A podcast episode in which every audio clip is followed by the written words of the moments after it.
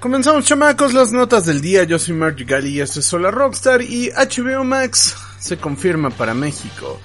El servicio de streaming propiedad de Warner Media Entertainment ha anunciado su llegada a México y América Latina después de haberse estrenado en Estados Unidos. Hace algunas semanas eh, contamos cuáles son las diferencias entre HBO Go, HBO Now y HBO Max, porque es probable que resulte confuso para los usuarios. Es importante aclarar que HBO Max contará con el mismo contenido que Go y Now, pero con el plus de que también ofrecerá series y películas originales para este servicio, como la versión de Justice League de Zack Snyder, y contenido que no es original de HBO. Warner Media Division de ATT, encargada del desarrollo y promoción de HBO y sus servicios en línea, realizó cambios en su administración que entró en funciones apenas el 27 de mayo con el lanzamiento de HBO Max y la puesta en marcha de sus proyectos originales para Internet. Para HBO, el mercado latinoamericano es uno de los más importantes, así que de acuerdo con Deadline, la plataforma de streaming llegaría incluso antes que a Europa, Australia o Nueva Zelanda, a diferencia de planes que han llevado a cabo otros servicios como Disney Plus, que todavía no ha confirmado su llegada al resto del continente.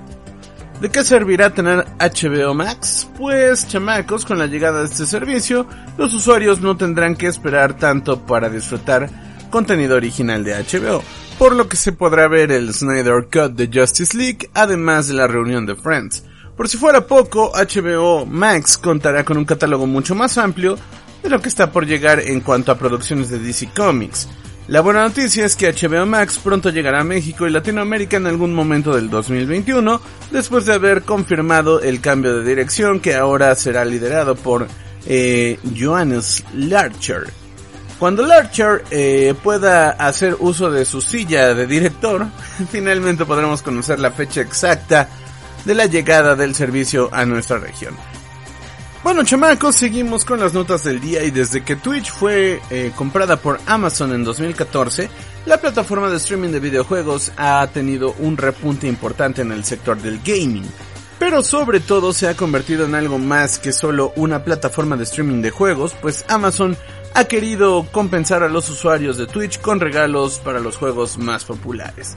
Estas recompensas y juegos gratuitos se ofrecen cada mes y los usuarios tienen la oportunidad de canjearlos sin ningún problema de forma sencilla y rápida. Sin embargo, también es importante aclarar que estos beneficios no los puedes disfrutar eh, pues si eres un usuario normalito, digámoslo así, para eso debemos ser miembros de Twitch Prime.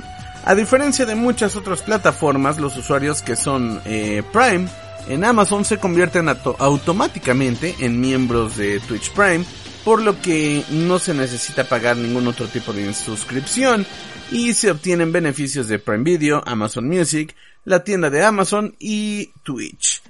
Eh, ¿Qué podemos hacer para obtener cosas gratis? Pues ya que seamos miembros de Twitch Prime, debemos hacer lo siguiente para canjear recompensas y juegos gratis. Primero debemos iniciar sesión en Twitch y ahora ir al apartado de Botín Prime, el cual está justo al costado del símbolo de la campanita de notificaciones y aparece con el símbolo de una coronita. Ahí aparecen todas las cosas que nos regala Twitch eh, o Amazon en su defecto. La neta están bien chidas, chamacos. Están desde skins de Apex, algo para LOL, eh, cositas para FIFA. Muy, muy, muy buen contenido tiene esto de las recompensas gratis de Twitch Prime. Yo lo recomiendo, yo lo uso, así que chamacos, dense un volteón por eh, Twitch Prime y pues suscríbanse ¿no? a Amazon para que sean sean usuarios de Twitch Prime. A todos los que sean gamers, ¿no? Obviamente.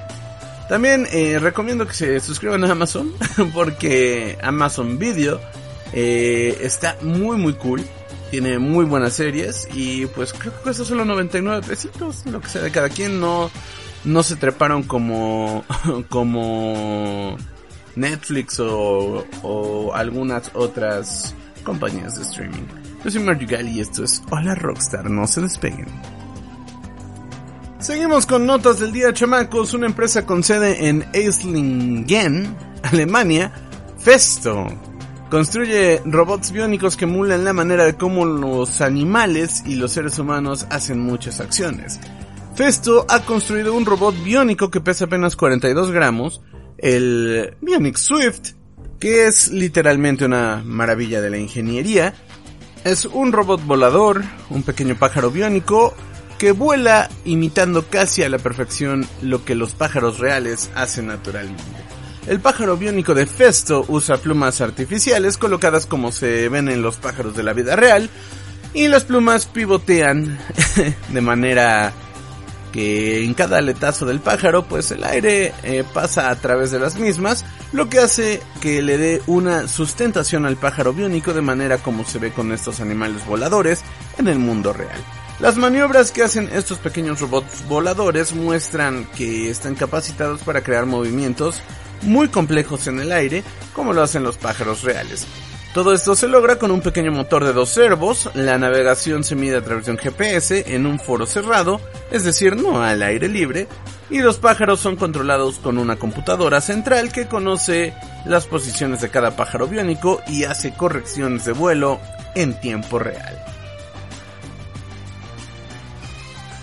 Bueno, chamacos, pues como última nota del día se filtra el diseño del nuevo altavoz inteligente de Nest, el sucesor del Google Home original, chamacos. La neta está bastante chida esta nota, así que vamos a darle seguimiento. Pues mis niños, Google, como todos deben saber, es una empresa de las más importantes en la actualidad. Eh, eso no hay duda, obviamente. En todo lo que respecta a software, la empresa es líder en muchos sentidos, sin embargo, en lo que respecta a hardware, todavía no tiene eh, pues tanto auge, tiene mucho que mejorar, pues no renueva sus productos con la regularidad que lo hacen los rivales, por lo que sus altavoces inteligentes se han quedado muy por detrás de su principal competidor, que son los Amazon Echo. Y es que según el último reporte de Canalys, los Amazon Echo tenían una cuota de mercado mundial de 36.6%, mientras que los Google Home solo alcanzaban el 12.3%.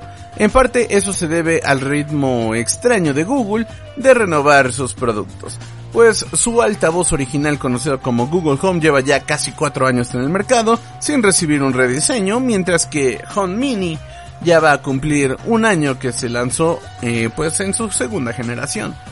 Sin embargo, eso cambiará este año, pues se ha filtrado un nuevo Nest Speaker el sucesor del Google Home original. ¿Por qué no se llama Google Home? Porque la compañía cambió el nombre de sus productos para el hogar inteligente por la marca Nest. Razón por la que los altavoces, cámaras, termostatos y demás productos de hardware llevarán primero la marca Nest. Y bueno chamacos, hasta aquí llegamos con las notas del día. Yo soy Mark Yugal y esto es solo Rockstar. Que les sea leve. ¡Ay la bimbo!